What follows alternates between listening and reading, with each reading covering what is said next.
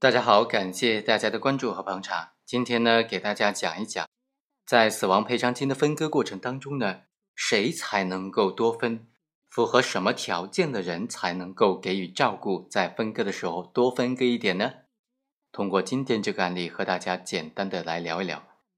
本案大致是这样一种故事：丈夫因为交通事故死亡了，留下了五名子女，还有这五名子女的后妈，也就是死者的续弦。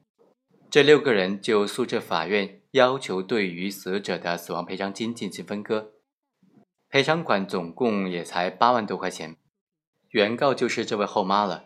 因为原告年老多病，身体是残疾的，没有劳动能力和收入来源，而且和死者生前是一起生活的，一直都是相互照顾，所以请求法院将这笔钱在分割的时候给予他更多的照顾。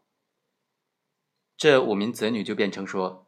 赔偿款是对作为死者家属个人的赔偿，这笔赔偿款并不属于继承法上的遗产的范围，不能够适用继承法，所以应当在六个权益人之间进行平均的分割。另外，还有其他的被告则说，他的父亲生前身体健康，但是被答辩人也就是原告一直身体不太好，两个老人之间相互照顾，日常生活起居。本来属于每个家庭内非常正常、非常普遍的事情。父亲去世之后留下的现金财产都已经被原告给保管了，村里每年都有分红，也能够领到一笔钱，但是这笔钱也都由原告保管了。而且父亲去世的时候还有几间房屋，而房屋每个月都有租金的收入，遗产当中的几间房屋每月的收取的租金也有很大一部分是由原告收取的。由此可见，原告每个月都有收入，衣食无忧。虽然身体因为年老体弱，行动不便，但是作为子女，虽然没有血缘关系，但都是有感恩养育之情，给予帮助和关心的，并不像原告所说的那样，原告没有生活来源。本案的这笔赔偿款究竟该不该对这个后妈进行多分割，进行照顾呢？法院审理后就认为。各项赔偿款的性质并非是死者的遗产，而是因为交通事故造成死者死亡，所以才支付给原被告的赔偿金。他的目的是旨在弥补原被告的损失。尽管赔偿金并非遗产，但仍然属于原被告的共同财产。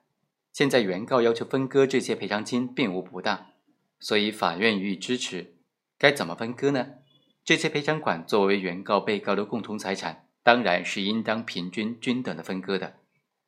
原告虽然已经年老体弱，但并没有提供证据来证实没有生活来源，也没有提供证据证明五个被告人对他没有尽到赡养的义务，所以对于原告要求多分这笔赔偿金的诉讼请求，缺乏事实和法律依据，不予支持。所以最终法院判定，在收到的赔偿款当中，扣除了先行支付的医疗费之后。剩余的部分应当由原告和被告等人来均等分割。